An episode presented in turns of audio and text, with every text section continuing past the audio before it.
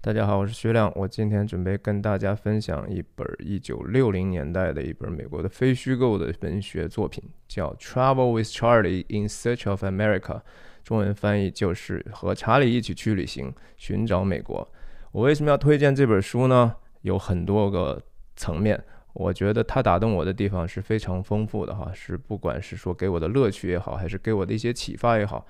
特别是说，我在我的这个节目的很多地方，我都写过一个简单的标注，就是说我希望谈的这个事情是跟美国直接有关系的。我在我也在自己在寻找美国是什么，美国从哪里来，美国向何处去，然后再问及到，就说我们每个人，我们从哪里来，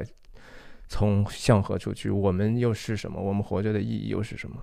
那我就一一点一点说吧。OK，首先就是说这本书是我要肯定是要提一下它的作者。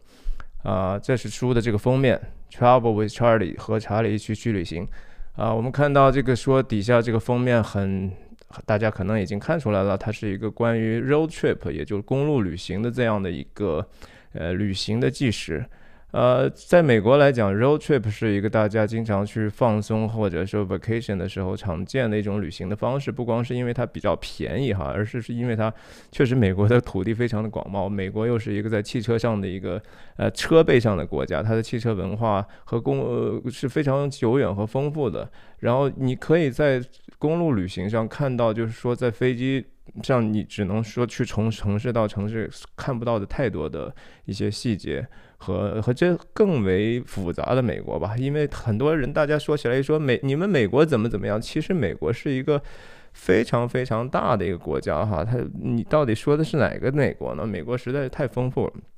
OK，那他这个作者这这个书的这个作者呢是非常著名的，也是说最 American 的一个作家哈，最美国的一个作家，美国人非常骄傲的，就是说他们其实因为历史比较短嘛，他们也觉得自己文学传统可能也不是特别长，但是 John Steinbeck 绝对是 one of the greatest writer in America，所以他。约翰斯坦贝克呢是得过诺贝尔文学奖的哈，他大概是一九六四六二年左右的时候，也就是说，在这个我推荐的这本书写完，甚至说好像是刚好是一九六二年在出版的时候，他同时几几乎是得到了这个。瑞典文学院这个诺贝尔文学奖的这个桂冠，但是这个说起来故事非常的长哈，就是说他得奖其实激怒了非常多的美国的精英的一些呃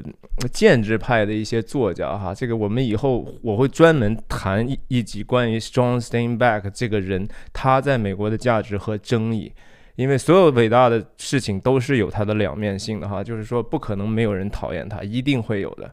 那我们接着往下看，对，这是一个就是非常倔强的，也是非常一个典型的一个，呃，经典的美国男人的脸哈。就是说，John Steinbeck 在这个这本书里头还特别提到，就是说美国现在怎么变得 so soft 啊？就是说美国变软了，人们都没有任何生存的压力。他觉得说，我跟我太太想想跟他说我要走。我要自己去旅行，他没有带他太太去旅行哈。他说我我我觉得说我们美国更需要更多的是男人，而不是男孩儿哈，甚至需要 man 而不是 boys。OK，那这个就是说，我先卖一个关子，他是一个 John Steinbeck 非常喜欢狗啊，这这是他家里头非常有名的一个贵贵宾犬吧，这算是叫 French Poodle，哎，这是他太太的狗。然后他这个书呢，其实是。我给大家看一幅图哈，这幅图是整个这个 Steinbeck 走的这么一个路线。他当时是居住在纽约州的长岛 Long Long Island，然后他是几乎是说沿着美国的东海岸线，本来已经够北了哈，他就一直一一路往北去，经过什么 New Hampshire 啊、缅因州啊，然后顺着美国北部的，几乎是美美国北部的这个和加拿大的一个边境。啊，穿过了非常多的州，然后又又从西海岸沿线回到他的故乡，Salinas，也就是我我所居住的附近的一个地方，然后再从几几乎是比较南边的一点，然后从 Arizona、新墨西哥，然后德州，然后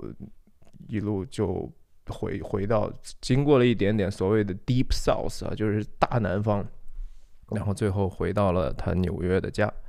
所以这这是他的一个基本的旅程。我相信，就是说我之所以想聊这个话题，实实际上刚才讲的第一个是说他是一个这个人非常的有意思啊。他这个作家他并不是以这个非虚构为呃最招牌的一些作品的，他正儿八经就是说最最著名的都几个都是小说，以可能大家很多都知道有叫《田鼠与人》The Mice and Men。呃，描写 Salinas 的这个 seasonal workers，就是当时摘棉花或者种植园的这种季节性的工人，他们是有迁徙性很强的这种季节性的工人。另一本非常有名的小说叫《The Grips of Wrath》，就是愤怒的葡萄。那这两部这两个小说都曾经改编成为多，甚至多次被改编成为电影哈。呃，其中那个像《愤怒的葡萄》也是我特别喜欢的美国导演约翰·福特 （John Ford） 所导演的那部电影，也给他带来了第二个最佳奥斯卡导演奖。然后那个里面的演妈妈角色的一个女演员也得到奥斯卡最佳女演员奖，那个实在是深实至名归的哈。就是说，我觉得他的这个约翰斯坦贝克的这个在美国文学历史上的这个地位是非常不可忽视的。而且他这个人，我觉得非常喜欢的，就是说一般人都会觉得说作家肯定是有左有右嘛。其实对他这个所谓的政治立场的左右，甚至说文化立场上的左右，他是一个我觉得相对来说比较比较摇摆性的人。他没有一个非常固定的所谓的意识形态去去。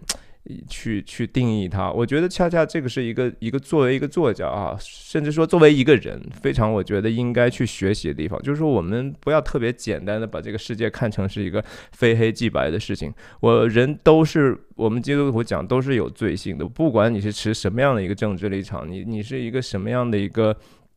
呃对事情呃偏偏好哈，其实我们都有可能会。将我们自己所信仰的那种好的东西去强加给别人，然后其实是我们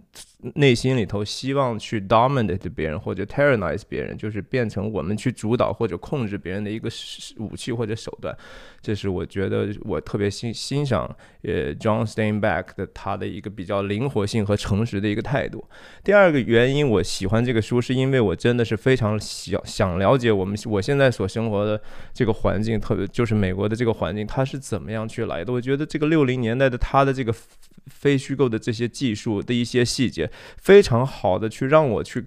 连接到，就说。我过去所不了解的过去的一些细节，特因为它是一个游记嘛，它记述了非常多 detail 的东西，比如说甚至说早餐他吃到的这些东西，然后他觉得这些味道的这些变化和那个为什么那种呃，就是说走地鸡的这种鸡蛋的味道是多么多么不同，那个咖啡自己煮的和那个连锁的餐厅里头的味道是多么不同，然后人人的这种态度在不同地方所呈现出来的好客程度和或者是排斥也也好。呃，非常非常能够和我现实中的很多的感受能够呼应起来。他所记述的一些社会问题，哈，就说包括就说，呃，种族冲突也好，还是说移民问题也好，还是说就是文化的认同感也好，呃，政治上的分裂。其实我我我我听完他这本书之后，我深深的感觉到，就是说。确实，人类的历史是非常非常连贯。我们现在我们当今的这个状况，就是被过去的很多的事情所定义的，甚至就是说，这个问题现在的问题就是过去问题的一个延续和和继续而已。有的问题几乎是完全一样的。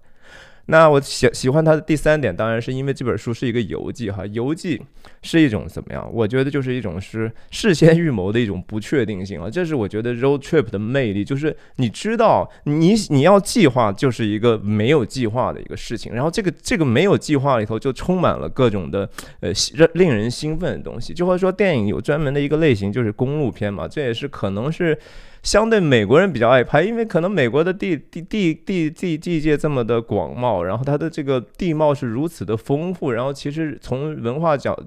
也也讲也是说非常非常不一样的。然后它这样的一个冒险性，我觉得是是非常有意思。等一下我可能再会。多多去在第一集里头，这也是我的这个序的这么一集哈，去讲一讲这个书名是什么意思呢？刚才我介绍这个书名，为什么是和和查理呢？为什么要去旅行呢？对吧？为什么要去寻找美国？寻找什么呢？他找到了没有啊？美国到底是是是是什么？这这然后。第四点，我觉得就是单纯的是我推荐的原因是出于一种阅读的快感，或者说这种文学趣味，或者说里面的这种呃故事性哈。就是约翰斯坦贝克是一个非常会。记述这个人物之间的对白的，他把这个很好的美国不同地方的这种人文的这种，呃，人们的精神状态和特定时期，特别是六十年代的这样的一个，呃，也有民权运动的骚骚动啊，也也有很多人的迷茫的这样的一种生活，呃，这样的一种大众的画像呢，用很多具体的他和。比如说餐厅的服务员呐，加油站的一些人呐，他所碰到的，甚至说一些政府政府的这种关卡呀，他把它记述的是如此的丰富，如此的饶有趣味，我真的是听起来，而且他他有时候用的那种腔调哈，特别是如果听英文原原文的这种朗朗读，或者是是是非常非常有意思的，几乎是有脱口秀的一些一些一些那个效果。比如说他，我记得他讲了一段。他是非常喜欢那个叫蒙大拿州哈，蒙塔纳的，在在特别着笔于蒙塔纳。他说这个地方，说他说其他的那些州呢，我都觉得说啊，这些州我要么是说他这样好那样好，什么什么样好，他能说出来一个很具体的他好的原因。但是他说蒙塔纳的，就是我就是爱他哈，我真的就是爱他，我不需要其他的字了，我就是爱。然后他记述他在蒙塔纳，他想 camp，就是找一个地方，他他他他要去去做一个营地，然后去去野营嘛。然后就在美国，你知道，就土地几乎都是私有的。一会儿就过来一个小伙子就要撵他走，然后他就他说呃呀，你没事啊，你过来要不要先喝杯咖啡吧？他用他自己很独有的一种。和陌生人搭讪的一种方法，然后那个他描述那个年轻人，就每一句话每一句话开始之前都是 What the hell，就是意思就是你你你这个人怎么搞的？我跟你说让你走，你也不听不懂吗？还是怎么？What the hell？然后他说啊，你看我也只是想贿赂你一下，我知道你也蛮辛苦了，来喝杯咖啡。What the hell？然后这个人态度逐渐逐渐软化，然后最后他们甚至成为朋友。这个人这个小伙子最后邀请他说啊，这样我我我我带你去。去去钓鱼吧什么的，大家都可能有人知道吧？说蒙塔纳是世界上可能钓那个鳟鱼最最有名的一个地方啊，就是那个地方的那个河流里头有非常非常多野生的这个鳟鱼 （trout trout fishing）。它光是这个蒙塔纳在这个旅游的这个产业，每一年就非常非常大的一笔钱。啊，甚至他记述了一个什么，在这种 North Dakota 啊，就是被中国人经常称为说鸟不生蛋的的一个地方，他们叫 Bad Land 嘛，就是不不太好的、很很烂的土地嘛，哈，Bad Lander，他们把那个当地的居民叫 Bad Lander。然后他记述了一个在那儿的一个呃特别喜欢表演的一个人哈，是是一个杀剧的演员，然后跟他的一个很奇怪但是非常有意思的一个对话。OK，这个我先卖个关子，我我我我我会专门。找一集专门就说这里头他和人的这种 interaction 和，这种互动，我觉得非常值得去专门去说。那第五点呢，我觉得说是。也是针对一个很很实用的，就是一个观光旅行的这样的一种呃知识的扩展，或者说特别是说针对在美国生活的，特别针对在加州甚至北加州生活的这些人哈，其实我们的身边就是说，Stan Stanback 的足迹是非常非常多的，他的很多很多的故居啊，他的很多甚至说家庭原来的农场，就在我们其实。一一天之内就能到的地方，我之前也讲过，Salinas 有一个专门它的关关于它的一个博物馆，Salinas 这个 town，甚至说我们南边的这个很有名的旅游城市 m o n t r e y 蒙特利吧叫中文叫，那个城那个城市几乎是被 Staying Back single handed handedly 就给了它一个非常独特的位置。这个我也想稍微的扩展一下，我我说就说 Monterey，它有一个你知道，我看我有没有一个图可以给大家分享哈，呃，稍等，Bear with me，OK，呀，这是这是我们附近可能很多人都去过这个 Monterey 的著名的这个 Canary Row 哈，这是一个。真是一个商业街吧，可以说就是很很很经典的那种海滨的，呃，卖给专门呃去招揽这种游客的这样的一种呃景点。它有餐饮啊，有各种纪念品商店啊，还有可能是加州，我不知道，可能是北加州最大的一个水族馆啊，这个呃 Monterey Bay Aquarium，好像是叫这个名字吧。这个对，也是遛娃的一个非常著名的一个地方哈。只是疫情可能一直都在受很多的影响。你知道 Monterey Monterey 这个地方，Canary Road 原来就是说做这个沙丁鱼罐头的这么一个地方哈，是渔民们回来之后，然后他们把这个鱼放的煮做做熟了，然后放进罐头里。当时可能 Monterey Bay 是这个。美国做沙丁鱼罐头，可能输出量是至少占一半以上的这么一个地方啊，是是生产量极大的一个渔村那样的一个地方。但是 Steinbeck 在这生活了一段时间，而且他也很喜欢这个地方。他写了，他也有有一本小说，就叫 Canary Row。他他记述，甚至这个小说里头的一个男主人公，就就是中国人，叫冲力吧，我不知道叫什么李忠还是什么东西。反正他是开了一家杂货店的这么一个中国人，我觉得就光 Canary 肉，我我我有机会我也希望再重新再了解更多一下，跟大家分享一下，甚至说我们 maybe 可以去 Montreal 去真正去实地的看一下。那甚至说还有还有这么一样一个一，这是也是呃 John Steinbeck 写一本小说的时候所在的地方，离我们也很近的，其实是一个小城市叫 Monte Sereno 的一个地方，这现在这这。当然，这人家这个早就已经易主了哈，也轻易你最好不要去骚扰人家这个真正的这个住家了。但是我就是说，我们其实旁边的这些旅游景点是非常非常多的，我们有机会的话，真的不要错过这样的东西。那那当然说，他他对其他地方的一些描写，那更是说，也许可以成为我们。啊，旅行的时候增加我们这个旅行的这个 depth 啊，就是很多时候，如果说你只是纯观光，你不知道它背后的一些故事和曾经发生的事情的话，其实是少很多乐趣。我相信这也是为什么我们都喜欢，呃，特别很多旅行团一定要雇一个导游的原因嘛。那第六个原因呢？我觉得是说，还是可能也跟前面有一些 overlap 的地方，就是说，John Steinbeck 在这个旅途中所看到的一些，呃，政治事件啊。当时说，在特别在 Louisiana 这个 New Orleans 新奥尔良，他曾经路过过一个，当时因为就说这。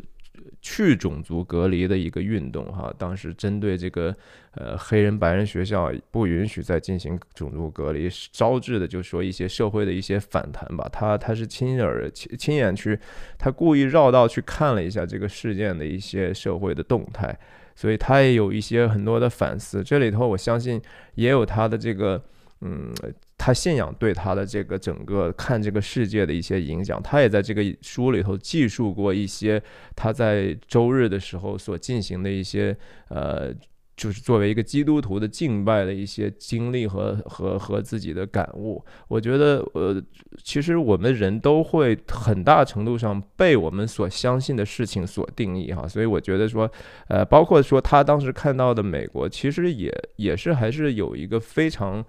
非常非常浓厚，不能不能说是完全，但是说绝对是支配性的一个新教文化的一个影响，并不是说这个呈现出来的好像这是一个地上天国极乐世界，没有，这个世界永远都是非常非常的残酷和现实，又充满了各种各样的不公平的事情，充满了各种各样愚昧和无知的人，充满了各种各样愿意去带着自己的偏见，然后不不不准备有任何。进步就就哈呃去很顽梗的去去活着的人，也有很多就是说很失望或者说很灰心的，觉得自己没有办法用自己的世界观去解释这个世界，甚至这种存在主义的影响和这种荒诞主义的影响，在在这些他所遇到的普通的人里头，我们都能看到这样非常非常明显的一个影子哈。我相信就是说这这种这本书呢，真的是。对我来讲是一个很好的一个索引，就是我看它不只是说看到的是，只是一本文学，或者只是一本游记，或者只是一个过去的记录。我觉得说我通过它打开了我很多更为好奇的一些关键的节点。我有可能会在自己有有时间的时候，甚至说以后退休的时候，是吧？我可以去对这个事情有更多的了解。这个是这个本身，我觉得就是意义。这也是我其实做这个节目，呃，我现在。我再次，我哎呀，在这做个广告。我最近开始在很多不同的平台上去上载，无论是说视频也好，还是音频也好，我就是希望说尽可能多的人，我我希望能有有更多的人愿意有听到我的分享，哈，甚至说愿意去跟我真的有这样的一个互动，我们可以去一起去探讨，呃，很多我们知道或者一知半解，甚至完全不知道的事情。呃，我我不觉得说我有那么的特别，但是我同时我也认为我很特别哈。就是说，我们如果说看每一个人的话，你的价值怎么去定义呢？比如说，我如果说做播客的话，可能是在华人里头，maybe 排名是二百万以后啊，maybe 排名二百万。但是我比如说我我活我生活的在这个这样的一个地理的位置呢，使得可能我这个地区，呃，说普通话能够。愿意说这个文艺的事情呢？Maybe 我可以卖到呃前一万人去，Who knows，对不对？也也许还更多，但是无所谓，我还可以继续定义我自己啊。那我我也许在这些人里头，我可能钓鱼又能排到个前一百名，Maybe。呃，如果在这一百名里头，如果说谁谁还嗯呃看过电影可能超过几千部的，Maybe 我能排到前十名。呃，那在前十名里头，我我再用几个其他的 parameter，我就可以说 OK，这是我是独特。但是这并并不代表，就是说我有资格我去吹捧我有多独特。我不是为了吹捧我自己，我只是说人是多么的独特。每一个人，你如果说你你也一样，你你只需要我不需不需要用很多，我觉得可能最多十个 parameter，你就可以定义，就是说你在这个世界上是唯一独特的，最好最最在这些方面可能最最好的一个人。呀，所以我说我分享不真的是说一遍一遍的哈，希望大家去订阅这我的这些地方，不管您是听到的还是看到的，嗯，你知道，就是我在 YouTube 上肯定这是我的主站，我希望说如果你有机会的话，点阅我的这个订阅，然后点一下小铃铛。我准备接下来会花五到六集的时间去分享这个 Travel with Charlie in Search of America。那同时，我想预告，就是说我还是非常非常想做的，就是科恩兄弟的《Fargo 冰雪暴》这个电影的一个解读哈。我真的很想，我有这样的极大的一个冲动，想把那个每一个 每一个场景，甚至嗯，几乎是每一句台词都都去聊一聊。那谢谢大家的收听，那收听和收看啊，今天就这样，谢谢，拜拜。